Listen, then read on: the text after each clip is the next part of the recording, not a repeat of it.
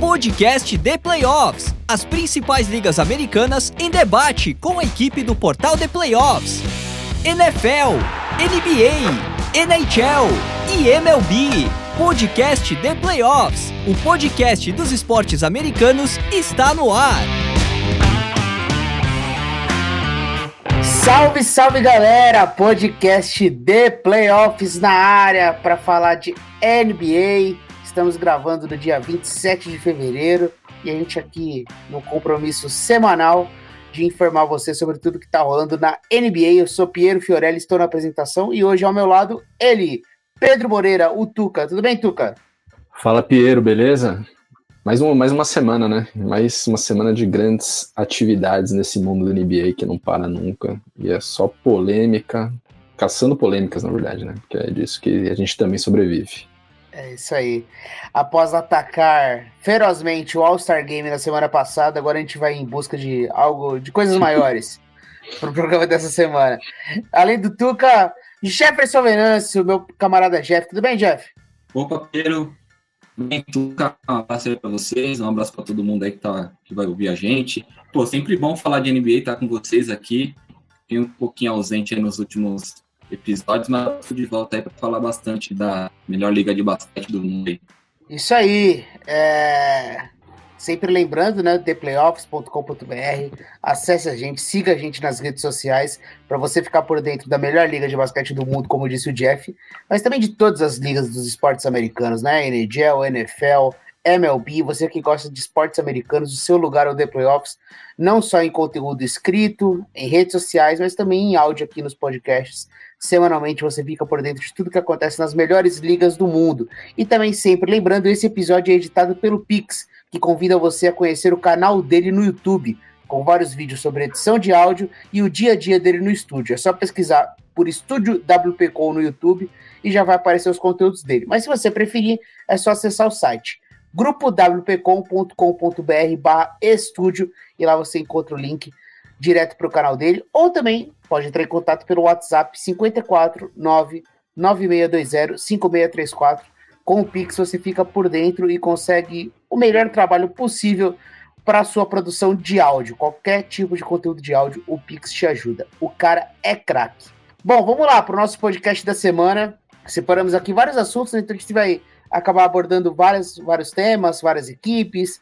Mas para a gente começar aqui, é, um assunto que, que pode ser interessante para a gente conversar. É, essa temporada, gente, ela está sendo impressionante, é, não só pelo nível de jogo tudo mais, mas pela explosão ofensiva. É algo que cresce ano após ano. É, e de acordo com o Tim Bontemps e o Kevin Pelton da ESPN americana, uma reportagem dessa terça-feira, a NBA, dentro do seu comitê de competição, começou a estudar se existe algum tipo de movimento necessário para equilibrar a defesa com o ataque. Se, se o jogo está muito voltado, é, muito pró-ataque. Se precisa fazer algum tipo de movimentação ou de, de regra, enfim, para que isso seja um diminuído, talvez. É, até o Joe Dumars, né, que é o vice-presidente da liga, é, vice-presidente executivo da liga, falou um pouco sobre isso, que eles estão monitorando esse tipo de coisa, é, e, e, que eles vão analisar e talvez fazer algum tipo de movimento. Parece algo muito embrionário ainda, não tem necessariamente uma resposta, mas eu acho que o importante aqui da gente falar, é, se você pegar, sei lá, o top 10 é, melhores ataques da temporada, entre esses 10, sei lá, 8 estão entre os 8 melhores ataques da história da NBA. O Boston Celtics, que é o melhor ataque da NBA essa temporada, é o melhor ataque da história da NBA também, e com margem. Então você vê coisas impressionantes acontecendo essa temporada. Para a gente começar, Tuca, você acha que existe um problema na liga em si? É, esse debate ele precisa acontecer? Ou, ou é só o, o, jogo em si que caminhou para um, que foi para um caminho em que os ataques se impõem mesmo e as defesas, por mais que elas são versáteis, elas mudaram é, sistemas táticos, é, tem jogadores também muito bons defensivos. É só que o nível ofensivo cresceu num, num ponto em que as defesas não conseguem dar conta. Como você explica isso? Cara, é isso mesmo, assim, eu acho que a evolução do, do esporte é notável, assim, desde o começo lá, e falando da NBA propriamente, é, como as coisas foram mudando, como as regras também foram alterando, né? Isso não é uma coisa nova também, quando a gente pensa na inclusão da linha de três, é, lá atrás, até coisas mais recentes que foram pro ataque, né? Acho que sempre as mudanças tiveram como objetivo uma, uma maior visibilidade para o jogo quando, em tempos de crise e sempre foram pro ataque. E a última grande mudança, talvez, que foi aquela do hand checking, lá de proibir os defensores de usar excessivamente as mãos quando defendendo o, os jogadores na infiltração, em qualquer momento, os jogadores que têm a posse da bola. Isso lá em 2004, então é, já é um bom tempo, já 20 anos dessa regra, e todas elas foram tipo, em direção a melhorar o ataque. Acho que a última grande revolução que a gente vê, que é a da, das bolas de três, e já faz quase uns 10 anos disso, com o próprio Golden State, eu acho que tudo caminhou em direção a maiores pontuações e, e, assim, o que eu penso sobre isso é que acho que o ataque sempre encontra uma maneira uh, de pontuar mais, de melhorar, de renovar. E eu penso que as defesas elas foram um pouco se moldando a isso, né? Primeiro por causa das regras, e depois por causa que eu acho que tem um limite uh, que as defesas não conseguem chegar no ataque, muito por causa disso também. Então eu acho que a tendência foi essa. É o que a gente observou, né? Tem até esse gráfico que é ano a ano o, o ataque sendo o melhor da história, né? Todo, toda temporada tem o melhor ataque da história, né? E eu acho que passa muito por isso, desde as mudanças de regras até a evolução natural do jogo, que culminou nesse momento desse maior espaçamento, desses maiores aberturas, maiores espaços, uh, e o volume de bola de três, que a gente também, sempre, temporada a temporada, aumenta. Então acho que isso é só resultado de ações pró-ataque da liga, em detrimento das defesas, e a evolução natural do jogo. Então acho que mudar a regra, enfim, isso também faz parte, e a gente deve debater isso mais para frente. É, é, eu concordo muito com o Tuca, o, o Jeff, nesse sentido, né? A questão da evolução natural dos ataques, as regras que foram aos poucos beneficiando o ataque. Mas eu acho que o ponto aqui também é. Você acha que existe um problema, Jeff? Você acha que é uma coisa que a gente. Talvez seja só aquela coisa, a NBA tá conversando sobre isso, mas não necessariamente é um problema. A liga é muito atrativa, os jogos são legais de assistir. Você acha que existe de fato um problema a ponto de que precisa debater a fundo mudanças na regra? Eu acho que sim, eu acho que é, tudo é válido, né? É, eu acho que vale a pena a discussão, vale a pena a gente estudar é, e observar como isso aconteceu ao longo dos anos e como isso está interferindo no jogo também. É que assim, é, vendo, é, analisando pelo perfil do, do, público, né? A ótica do público. É, o público quer ver ataque, quer ver cesta, quer ver show, quer ver bote 3, quer ver errada. Então, assim, vem com a ótica do público, quanto mais pontos tiver dentro do jogo, melhor.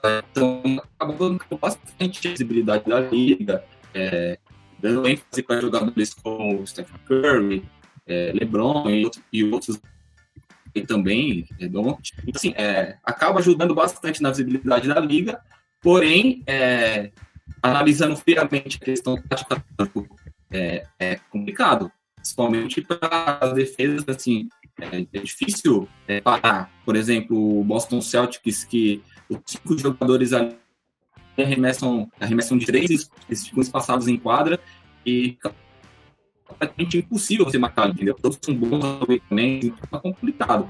Analisando friamente, taticamente o jogo, vale a pena a discussão, vale a pena gente entrar nesse debate e avisar, pode ser com ajustes também interessantes, questão da falta, questão da falta que o falou, é, outros, outras coisas também que podem ser ajustadas, mas vendo pela ótica do público, é, o público quer ver cesta, quer ver show, quer ver jogos com bastante pontos, jogadores fazendo 50 ou mais pontos também. Então é um debate bem amplo, bem complexo, né? E que essas duas vertentes aí do, do jogo. E pensando em o que poderia impactar de fato, é, que, o que, que poderia ser feito que reduziria é, essa, essa explosão ofensiva para um ponto em que. Porque assim, você acha que isso naturalmente vai se ajustar, Tuca? A ponto de, pô, vai ter uma hora que não tem como fazer mais ponto do que já se faz por posse de bola.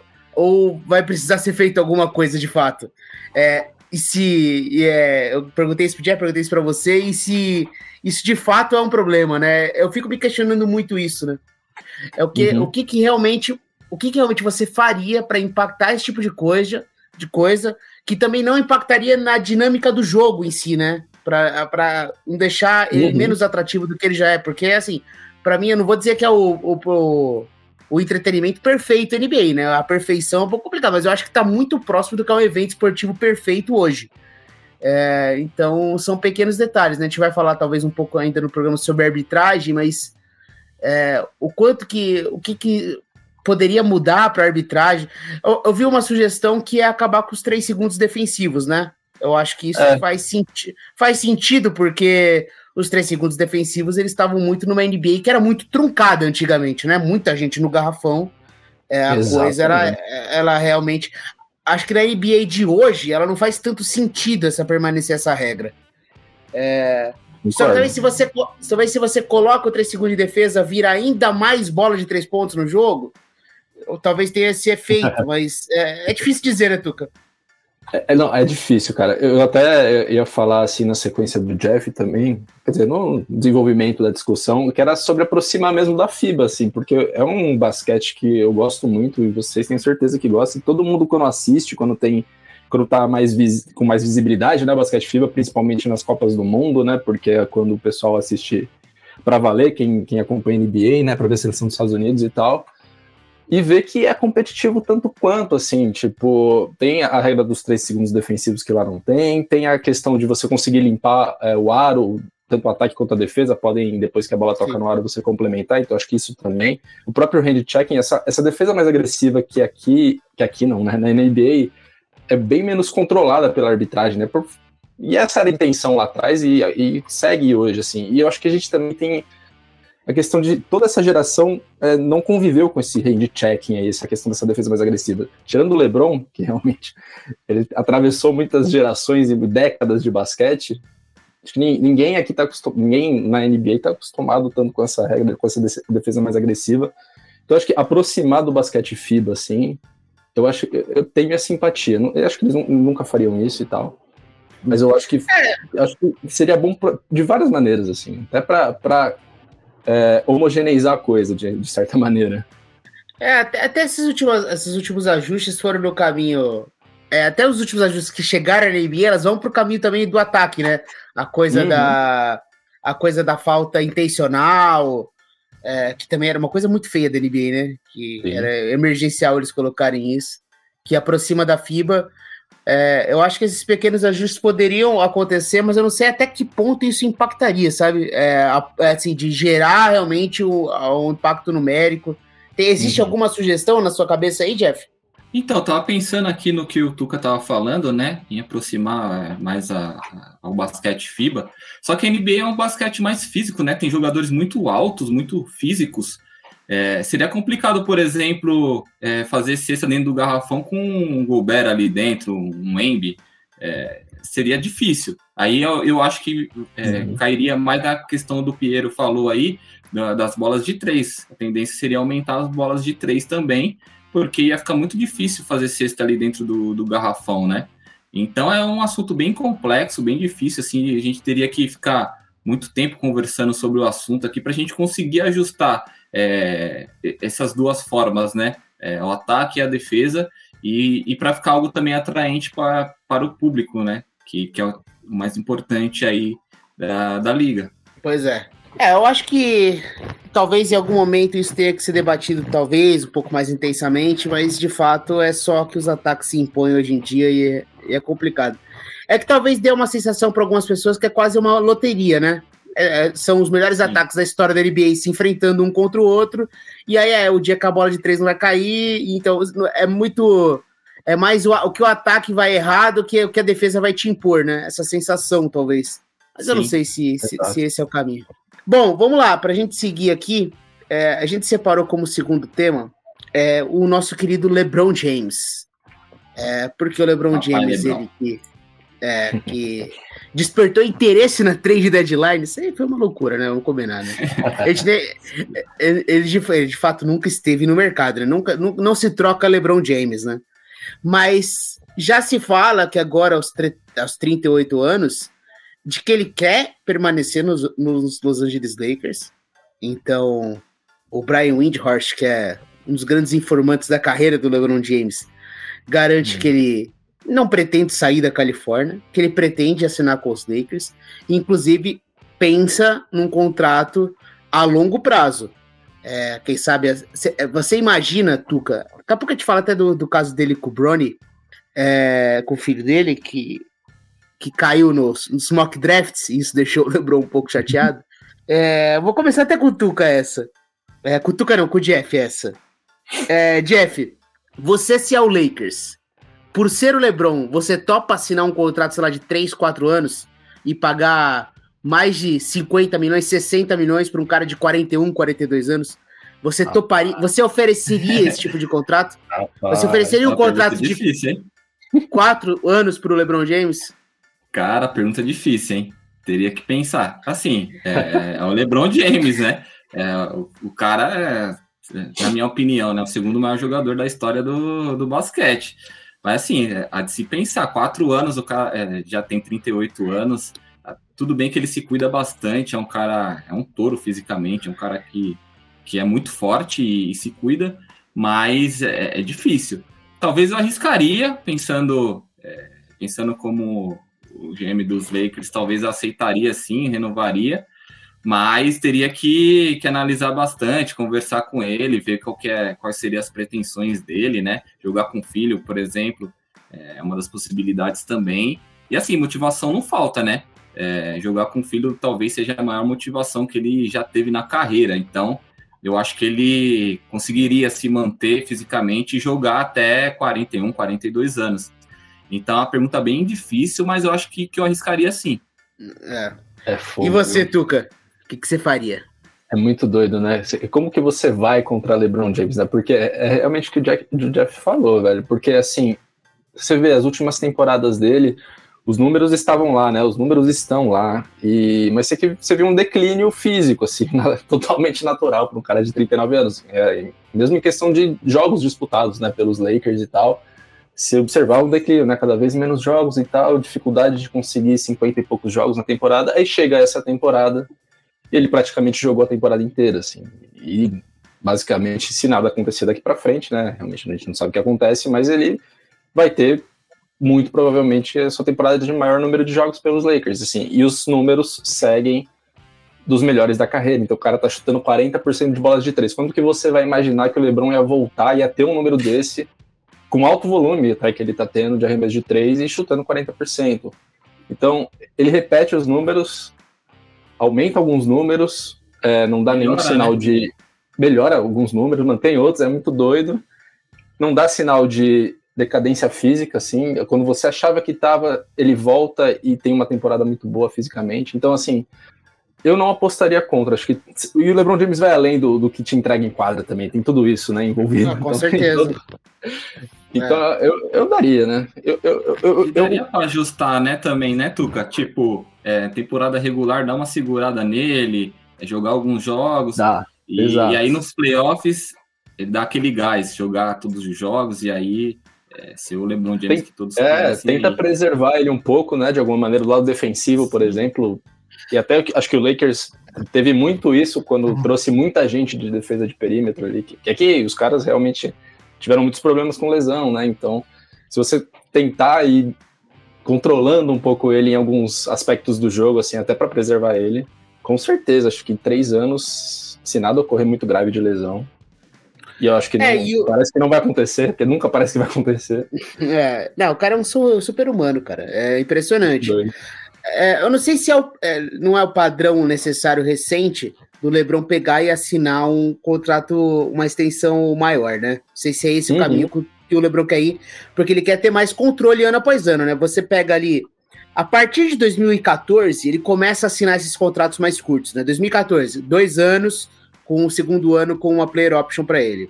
2015, 2016, dois anos com uma player, player option no segundo ano. Aí 16, 17, três anos com o último ano com uma player option. Aí ele assina com o Lakers em 2018. Aí é um contrato maior de quatro anos com uma player option no último ano. Chega em 2021, dois anos e a player option no segundo ano. E agora no contrato que ele tá, que ele assinou em 2023, dois anos com uma player option para a próxima temporada. Ou seja, ele tem uma player option para a próxima temporada de 51 milhões de dólares. Mas ele pode, obviamente, assinar um contrato com qualquer outra equipe, ou até com os próprios, próprios Lakers, uma extensão.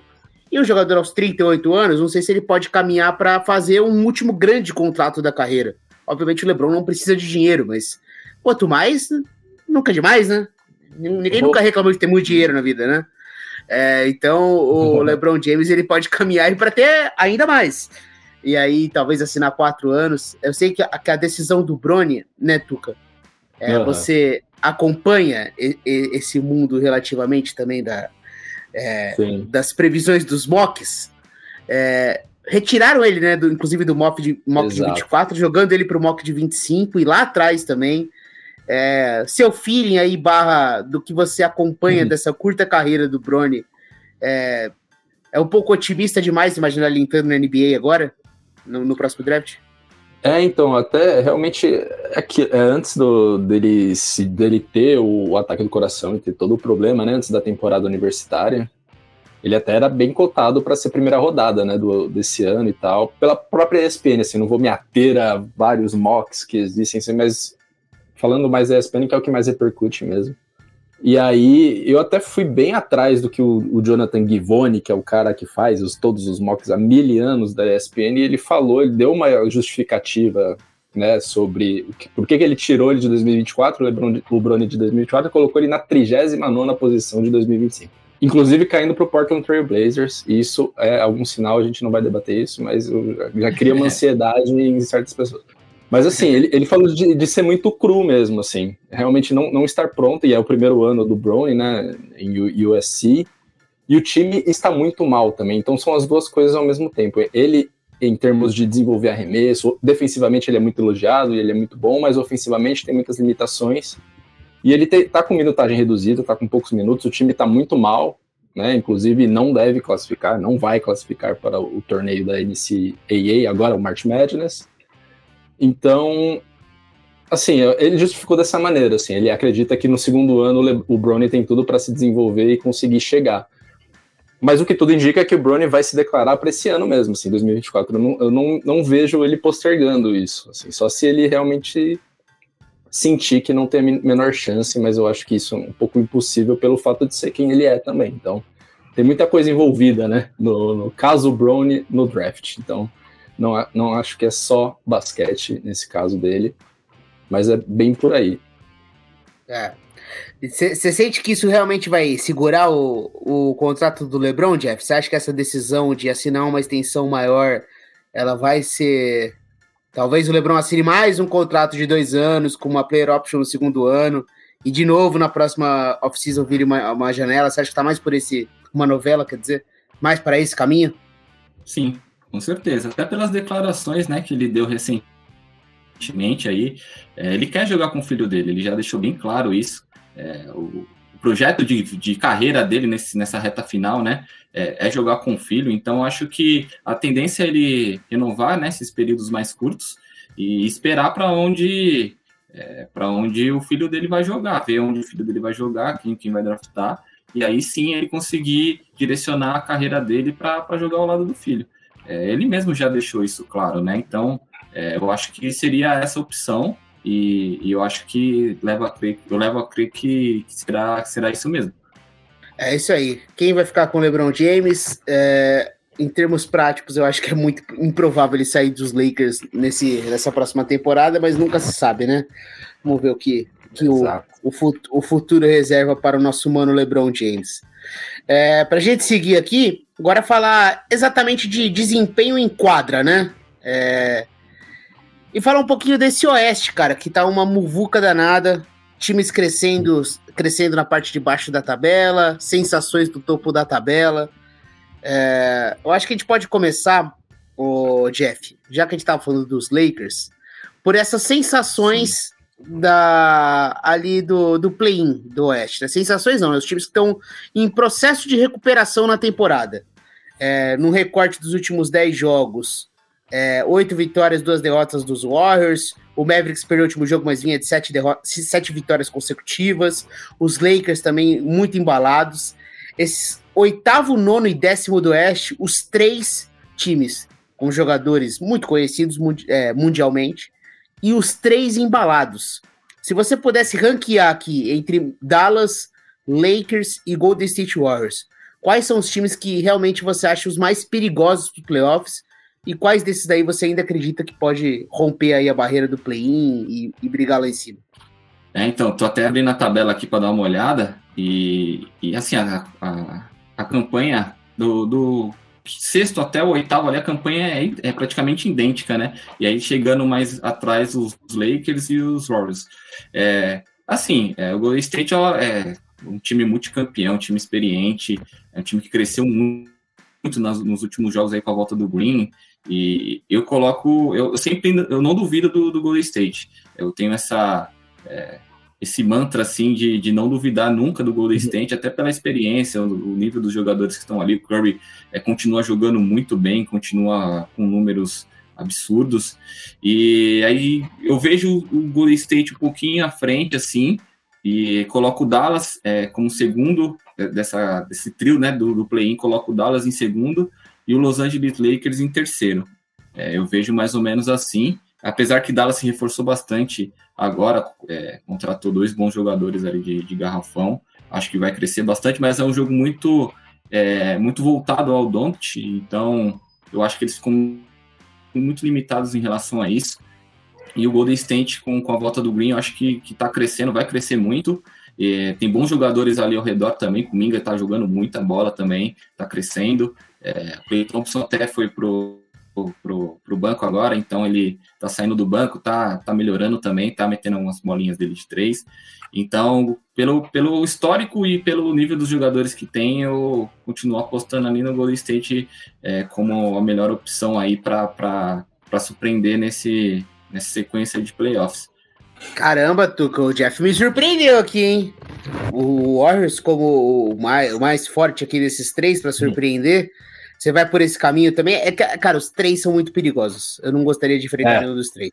Essa, essa pergunta acho... é muito difícil, essa pergunta sua aí. É muito traiçoeira. Os números do, os números do Dallas. Casca de banana, né, Tuca? É. Casca de banana. Uh, tem um monte de gente xingando.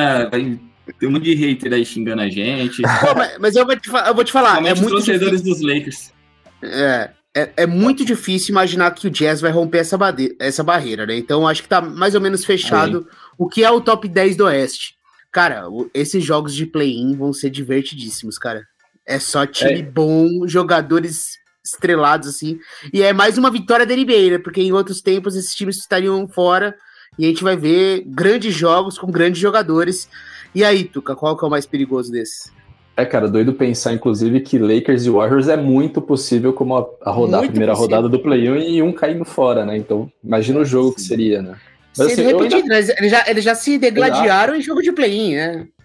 Exatamente. Então, realmente, essa foi uma bola bem traça assim, da NBA. Claro que foi num, num contexto um pouco complicado, mas levar para frente, acho que só deu certo, né, depois daquilo. É. Mas, pô, eu boto fé Dallas mesmo, cara. Acho que assim, o time melhorou demais, embalou muito, e acho que não só foram vitórias. Claro que uh, pegou adversários fracos também, mas teve vitórias muito convincentes e dominantes sobre adversários muito fortes, como o Thunder, como o Suns, como o próprio Knicks. Então, eu, eu boto muita fé nesse Dallas. Claro que Uh, a tabela também é um pouco favorável. Eu dei uma olhada na, na, tabela no que os times têm pela frente e, incrivelmente, a do Warriors é bem mais favorável do que a do Lakers, por exemplo.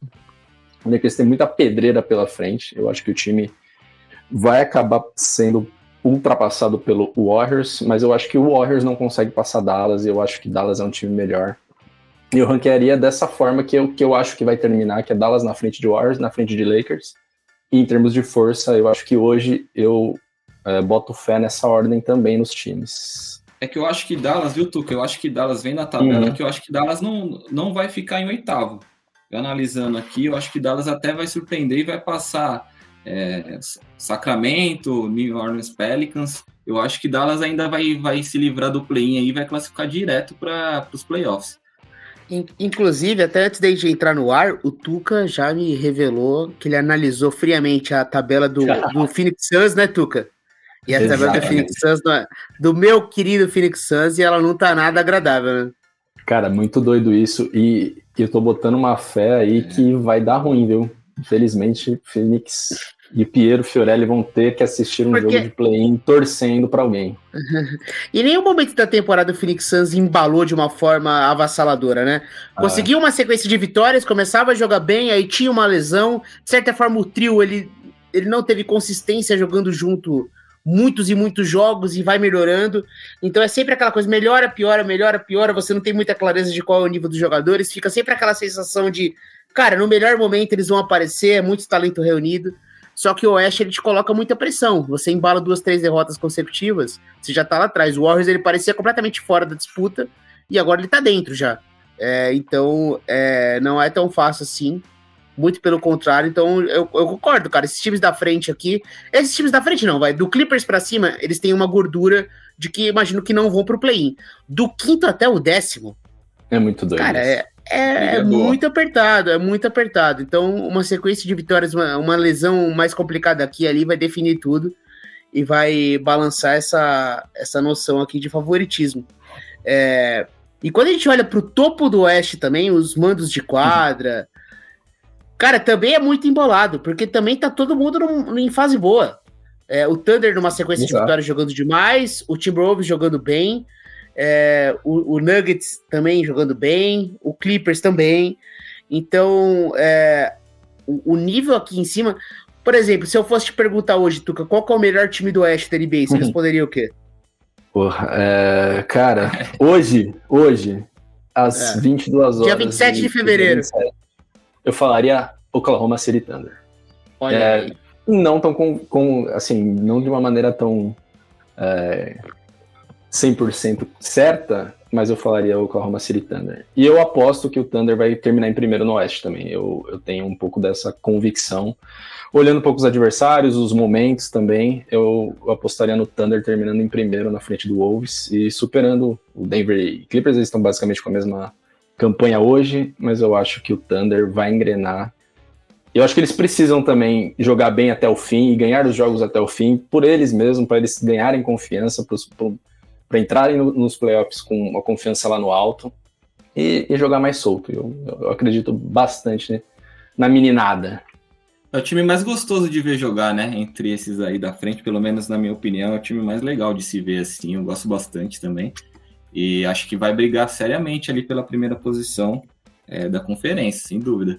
Denver é. também não dá para descartar, né? Denver é, é atual campeão e vem numa crescente legal também, três vitórias seguidas.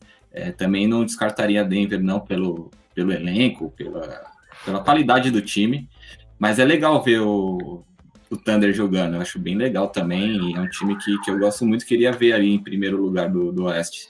Cara, eu diria uma coisa aqui que é, se eu passasse por um play-in duro, eu não me incomodaria de enfrentar o Timberwolves numa série de playoffs. Eu acho que o Timberwolves é um time bastante vencível, assim.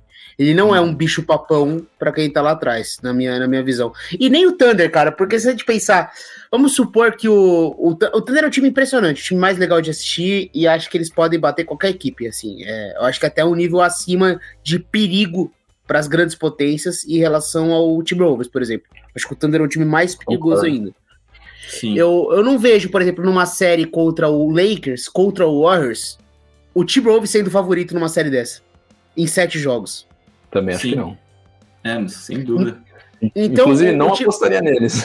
Exato. O Timberwolves ele é aquela Seed 1, Seed 2, que não é aquela Seed 1, Seed 2, né? Exatamente. O, o, o, Nuggets, o Nuggets e o Clippers, até pelo o, a, a, as caras da franquia, né? As estrelas, já habituados a esse tipo de jogo. É, eu, como são dois times com pouquíssima experiência, eu acho que o Thunder, nesse desempate, ele é mais perigoso. O Timberwolves, ele para mim é o, é o grande sonho aí das equipes que vem de trás ali para essa primeira rodada. A questão experiência vale muito, né, em, nos playoffs. Questão da bagagem, jogadores experientes, já, já acostumados ali com decisões, isso interfere bastante. Por isso que até é, coloco o Golden State naquela lista de três lá, coloco o Golden State um pouquinho acima. Não, às vezes nem questão de, de time em si, né? Questão de qualidade de time, mas na questão de DNA de campeão, DNA de time vencedor. E o Curry cresce muito em jogos decisivos, chama responsabilidade, é um cara absurdo é, jogando playoffs. Então, eu acho que essa questão mental decisiva de DNA de campeão acho que faz muita diferença ali nos playoffs é. e concordo plenamente. Eu acho que não teria nem favorito e colocaria até é, os times aí mais experientes como favoritos nesse confrontos aí. E eu acho complicado você confiar na NBA de hoje na sua defesa, sabe? Não acho que a melhor defesa da NBA vai uhum. ser o que vai segurar um time nos playoffs contra um ataque impressionante, sabe? Porque o ataque do Timberwolves, ele é travado às vezes. Ele não é um ataque. É, ele é o que hoje na, na liga em offensive rate? 18, 19? Não é algo impressionante. Tudo bem que isso significa, sei lá, ter o 23 melhor ataque da história. É.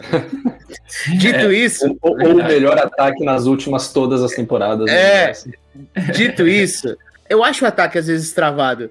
E quando você coloca à prova esse nível ofensivo, eu não sei se a defesa ela vai conseguir se impor, tipo, segurar um time a 100 pontos num jogo de playoff. Talvez vai para aquele tiroteio e aí o seu ataque ele vai precisar destravar. E eu não confio tanto nesse ataque do, do, do Timberwolves. Ele é muito dependente do, do Anthony Edwards. Parece que os jogos espetaculares do Cauê Trital são os jogos que o Timberwolves perde. É, então, assim, óbvio que é um ótimo time. Eles estão brigando pelo topo do Oeste, que a gente tá falando que tá sendo jogado num nível. Então a gente tá analisando os Timberwolves parecendo que a gente tá criticando eles. Mas eu não apostaria eles como um candidato real ao título. Eu coloco ne é, é, nesse sentido.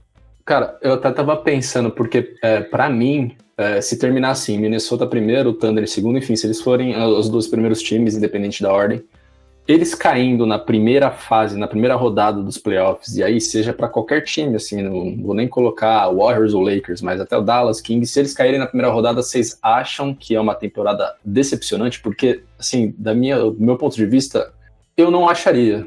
Eu não acharia. É. Eu, eu, eu, prezaria mais pelo que, que eles jogaram nessa primeira rodada e tal, e mesmo se eles caírem na primeira, eu acho que eles ainda estão num processo de chegar em playoff e de se estabelecerem na liga. Não acho que Sim, seja uma construção ainda, né? É, eles estão chegando agora, assim, né? Ainda tipo, é difícil você chegar, mesmo tendo essas campanhas na temporada regular absolutamente formidáveis como eles estão tendo, mas mesmo assim chegar nos playoffs, a gente sabe que é outro campeonato mesmo. E eu acho que eles não devem sentir assim como ah, foi, ainda... frustra... foi frustrante, entendeu? Ainda mais no caso do Thunder, porque o Thunder ele tem muitas armas para você ainda mexer nesse time, né? Você tem basicamente uhum. todas, todas as picks possíveis que um time pode ter no planeta Terra um monte de jogador jovem, você tem flexibilidade salarial. Tudo bem que você vai ter uma decisão a tomar quando você for ter que assinar todo mundo, né? Então você vai tendo que estender todo mundo, porque todo mundo é muito jovem. Você vai ter que tomar algumas decisões, mas eu acho que a flexibilidade do Thunder uhum. permite que esse time não tenha essa emergência. É, e eu acho que o, o Timberwolves, se ele fracassa nos playoffs, toma um, uma, é, sai em primeiro e toma um 4 a 0 4 a 1 a temporada ela vai ser positiva, óbvio, mas vai ser aquela sensação de que, e agora? O que a gente vai fazer? O que a gente tem aqui nesse nosso elenco que a gente pode melhorar? Eu acho que esse é o ponto, sabe? Para mim, uhum. o, o, Thunder, não, acho que não existe um cenário em que o Thunder saia enfraquecido dos playoffs. Nem se eles tomarem um 4 a 0 é, é tudo muito, muito promissor. O futuro é muito brilhante. Mas eu acho que o Timberwolves, dependendo de como for os playoffs, pode ter aquela sensação. Eu acho que a gente não consegue dar um passo além desse. É, é eu pensaria um pouco nesse caminho. E você, Jeff? Sim, concordo plenamente. É, Thunder ainda tem muito a, a, muita coisa pela frente, né? É um time muito jovem, que, como vocês falaram. E, e assim, é, se, se passar da primeira rodada, ótimo, é, foi sensacional. Se não passar também, até por ser um mercado menor, né? Um mercado que não tem tanta pressão de vitória, é, não tem a pressão, por exemplo, que o New York Knicks tem, por exemplo. Então, assim, dá para planejar a longo prazo, com calma, até conseguir voos maiores. Já Minnesota já tem essa pressão maior, tro, é, trocou pelo Gobert, né? Deu muitas picks aí pelo Gobert. Então eles querem chegar, eles querem chegar agora, eles querem é, conquistar alguma coisa agora. Eles trocaram para isso, adquiriram o Gobert para isso. Então eu acho que a pressão no, em Minnesota é muito maior do que no Thunder. E eu acho que se acontecer isso de perder na primeira rodada, tomar um 4 a 0, um 4 a 1, eu acho que que algumas coisas serão repensadas lá dentro da franquia, sem dúvida. Você jogou a provocação, Tuque, para você.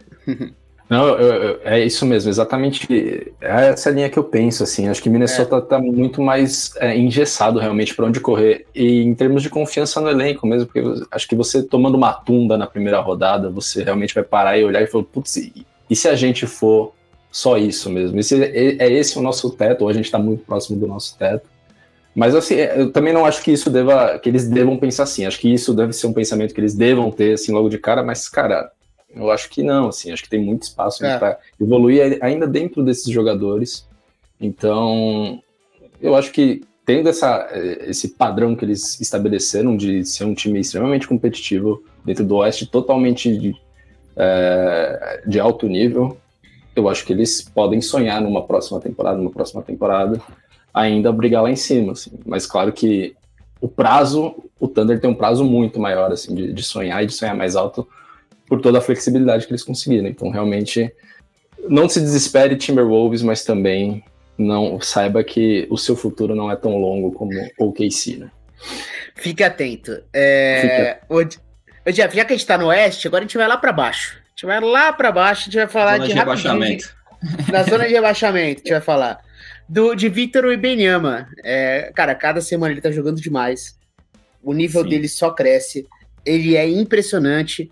Ele teve o 5 por 5, né? É o jogo de pontos, rebotes, assistências, roubos e tocos, né? Ele bateu isso. Dois jogos Sim. consecutivos com cinco roubos e cinco tocos, né? Também, desde Sim, Michael Jordan isso não acontecia. A gente falou durante boa parte da temporada como era, sei lá, o ano do Hook of the Year do Chet Holmgren, que ele surpreenderia, que ele venceria. Só que eu acho que agora essa noção de, de, de Hulk vai mais pro lado do, do Embeyama, né, Jeff? Sim, com certeza que ele está fazendo em primeiro ano de liga com um time é, fraco, né? Um, vamos falar o português, claro, um time fraco, então ele é, se destacando demais. Os últimos jogos dele é, pô, tá sendo estão sendo absurdos. É, é, difícil, é difícil ver ele perdendo é, esse, prêmio na, no primeiro ano de, de, carreira aí. E o futuro que, vejo, que eu vejo para ele aí no, na liga é sensacional. É um cara que vai ser o rosto da liga futuramente. É o perfil atual de, de jogador assim para um futuro próximo também. Jogador muito alto, muito versátil, habilidoso. Mesmo com o tamanho dele, ele é muito habilidoso. É um cara que tem um QI bom de basquete também, alto de basquete. É, é, é, um avatar. Eu considero ele um avatar. em resumo, é muito isso. É, é, um avatar. É, até difícil é, conseguir é, algum adjetivo assim para falar dele, porque ele é totalmente absurdo, assim, totalmente fora da curva, e eu acho que, que a gente vai se espantar muito mais com ele aí para no futuro aí próximo da, da liga. Cara, teve jogo de 10 tocos, mano, recentemente. Sim. É, é tudo muito é, é impressionante. É, e, Fala, Jeff. Não, é muito absurdo. É, até tinha esquecido dessa, dessa informação que você passou aí dos 10 tocos. Jogo de 10 tocos. É, é, absurdo, absurdo. Não, é uma coisa, é uma coisa de maluco. E ele consegue, em um time triste, né? É, jogar bem, cara. Ele tá segurando ali. Você pega os, os, plus-minus dele. Se quer, essa não é a métrica ideal para você medir tudo sobre o jogador, mas ele tá segurando ali em boa. No, ele tá sendo um jogador positivo num time horrível, horrível. É, então é assim, cara, é um primeiro ano que tem aquele começo. É, é que assim, quando você chega e, e oferece para a NBA o seguinte: estamos colocando o maior projeto da história. Desde LeBron James não é visto nada disso. Talvez até mais do que o LeBron James, ele é o projeto perfeito. Você espera que o cara vai chegar já jogando como um fenômeno. Teve um pequeno um período ali no começo, foi um pouco uhum. complicado. Tava precisando se ajustar. E mesmo assim ele já gerando impacto. Mas o time é muito ruim. E agora você vê os jogos do, do Spurs, dá uma aflição, cara, porque ele é tão bom que ele já consegue impactar positivamente. O Spurs vai precisar fazer alguma coisa para não ser esse fedor na próxima temporada. Não é possível, cara. Que a gente vai ver esse nível de jogador num time tão ruim, né, Tuca? É, se não vier o Trey Young, vamos ver o que eles vão fazer. Mano, mas é isso, eu tava até lembrando a gente, antes do, da temporada começar, né, a gente falando de uh, dos, dos calouros e dos times, enfim, meio que a prévia de cada time e tal. E, bem, falando do Ibaniama, a gente já cravava, eu já falava muito sobre. É, ofensivamente a gente não sabe, realmente vamos ter que ver ele jogar e tal, mas defensivamente ele já é muito bom. Ele já vai impactar positivamente desde o jogo 1 e tal.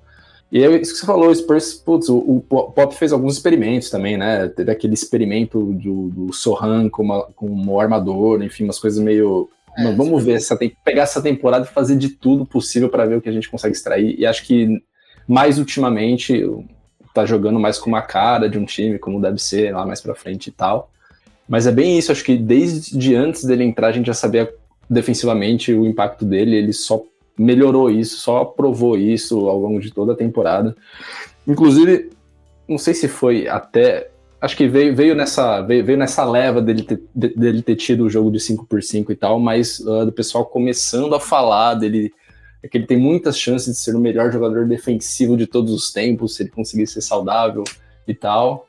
Mas fato é que ele tá na corrida para melhor jogador defensivo do ano já, de qualquer jeito, né? Até nas coisas de apostas ele está brigando ali entre os favoritos. Gobert é o favorito e talvez seja até o meu, o meu voto para levar o prêmio esse ano de novo. Mas ele tá brigando porque ele é um fenômeno desse lado da quadra. E ofensivamente ele só vai se adaptar melhor, ele só vai melhorar cada temporada. Ele tem 19 anos só, como a gente sabe. Então, assim, realmente não tem teto. Acho que a gente não sabe o teto do, do Embanyama, assim. Acho que a gente não tem um, uma pista do teto, na verdade, né? Porque ele faz tudo muito bem e tem coisas que a gente nunca viu, na verdade, né? Então a gente também está descobrindo algumas coisas. Claro que nessa altura da temporada a gente já viu muita coisa.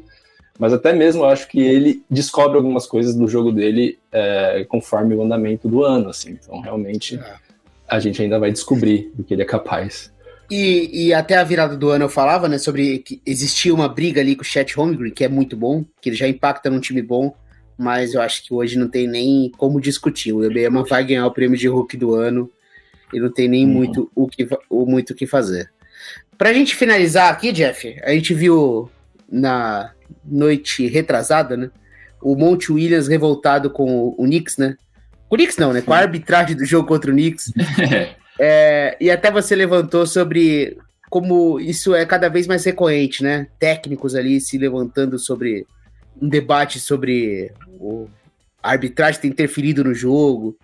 É, a, a, arbitragem da NBA é algo que, que te segura um pouco, te, te frustra muito, e pode trazer até esse, esse jogo como exemplo do, de como você viu toda essa reclamação do Monte Williams. Sim, com certeza. É um ponto também que precisa ser muito debatido dentro da liga. É, até muita gente acha que dos esportes, até comparado ao futebol, é a pior arbitragem que tem aí no, nos esportes mais populares aí do mundo. E eu não chego a tanto, mas assim, é, sou bem crítico quanto à arbitragem da NBA, até nessa questão ofensiva aí, muitos contatos é, acabam dando falta e, e não vejo como falta. É, no jogo de, do, do New York contra Detroit aí, que, que, eles não deram uma flauta também absurda ali no contra-ataque. É, o jogo estava bem no finalzinho ali, Detroit na frente, e teve uma trombada ali que, que era passível de falta, a arbitragem deixou seguir e, ocasionou todo esse, esse, esse, debate aí, essa polêmica. E não só isso, né? Outras coisas também que vem acontecendo ao longo da temporada aí, é, todos os times reclamando praticamente. É um debate que a gente tem que, que, que analisar assim, que a gente tem que debater, porque é, tá bem difícil, assim, a gente é, assiste os jogos assim e tem decisões assim, que a gente não, não acredita que, que um, uma liga do tamanho da NBA, assim, árbitros é, com a qualidade que deveriam ter ali dentro da liga, tomando decisões assim muito equivocadas e, e acaba prejudicando o jogo, né? Sem dúvida acaba prejudicando o jogo. E acho que e isso precisa ser melhorado, precisa ser debatido, e até para o próprio crescimento, né? Do, de, de, do jogo, da liga, tudo isso. Eu vejo muita gente falar isso também, Tuca, que o Jeff levantou como é, nos esportes de alto rendimento a pior arbitragem da NBA. Você também tem essa, esse nível de frustração? Cara, putz, não sei dizer assim. Eu sei que realmente tá muito ruim, mas Cara, essa última realmente do, do, do de Vincenzo no Alzar Thompson foi muito bizarro, assim, que foi na cara do juiz e tal. Mas assim, é difícil a gente chegar num ponto né, do porquê que está acontecendo isso. E nessa temporada foram muitas, assim, ou foram mais. Já teve multa, né? Teve multa no, no Hayakovic do Raptors, teve multa no Mike Brown, do Kings, todos por chegarem na coletiva e descerem a lenha no, na, na, arbitragem. E eu acho que o que pega muito para eles, acho que todas as reclamações foram centradas na consistência, né? Na regularidade dos caras apitarem a mesma coisa, apitarem coisas diferentes. Então, e até um exemplo claro é, é o próprio Rajakovic, né? O que ele foi multado porque ele reclamou que o Lakers teve uma cacetada de lance livre no último quarto e o Raptors quase não teve. Para aí meses depois o Darvin Ham, que é técnico dos Lakers, vir também a público e falar que teve muito pouco lance livre. Então, tipo, num, dia ele teve 20 só num quarto, no outro ele bateu 8, foi contra o Suns, inclusive, bateu 8 o jogo inteiro. E aí eles vão reclamar disso também. Então, realmente, tá, acho que tá tudo muito intenso, assim, tanto os, os, juízes muito ruins, os caras também hiper frustrados e indo reclamar publicamente, deslocadamente, né, na impulsão mesmo e tal, no calor do jogo. Então eu acho que tá tudo muito, assim. Assim, de fato, a qualidade da, da arbitragem na NBA há alguns anos, né? Nem falaria dessa temporada, mas há alguns anos. É muita coisa. E tem aquilo também, né, Tuca, de querer é, tirar vantagem. Eles sabem que os árbitros são ruins, então eles pressionam para o jogo seguinte. Sim. Sempre, é, sempre foi assim, né? Não só no basquete, uhum. todos os esportes, futebol principalmente. Eles pressionam já pensando no próximo jogo ali para conseguir extrair alguma coisa ali do, do próximo jogo, é, algum benefício, alguma coisa. E acabam funcionando, né? Porque a arbitragem é ruim, então é, acontece muito disso, do, do, do, técnico reclamar num jogo, no outro jogo seguinte ele ser beneficiado, porque a é, pressão surte efeito. É isso. Então realmente é isso, é a consistência dos caras que deixa os caras malucos, assim, né? Tipo, isso, pô, isso aí é histórico em todos os esportes coletivos, assim, também. Então, difícil, né? Apontar e falar que tá muito pior. Qual seria o motivo também, né? É difícil falar qual seria o motivo disso. É complicado. Então, cara, no programa de hoje a gente analisou os ataques, analisamos as arbitragens, todos os times do Oeste, LeBron James, enfim, fizemos um panorama completo. A gente até pensou em falar do Leste de uma pequena sequência de vitórias do Hornets, mas sinceramente, não vai ser os 53 minutos de podcast que a gente vai falar não de, merece, não de merece. Charlotte Hornets, né, gente? É, não eu, merece. Eu, o nosso Precisa querido Hornet vai, é, vai precisar fazer um pouco mais. No próximo programa a gente faz esse panorama que a gente fez no Oeste do lado do Leste. É, a gente só precisa que os times consigam embalar da forma como está o Oeste, né? Não seja só o show de, do, do Boston Celtics. É isso então. Valeu, Jeff. Valeu, Piero, Turca. Um abraço aí para vocês, todo mundo aí que está ouvindo a gente, vai ouvir a gente depois. E até a próxima. Fala bastante, vamos analisar bastante aí a, a liga durante esse período aí essa semana, né? Agora tem podcast aí toda semana, então o pessoal, deixar o recado pro pessoal aí ficar ligado e, e ouvir a gente aí. E um abraço aí para vocês.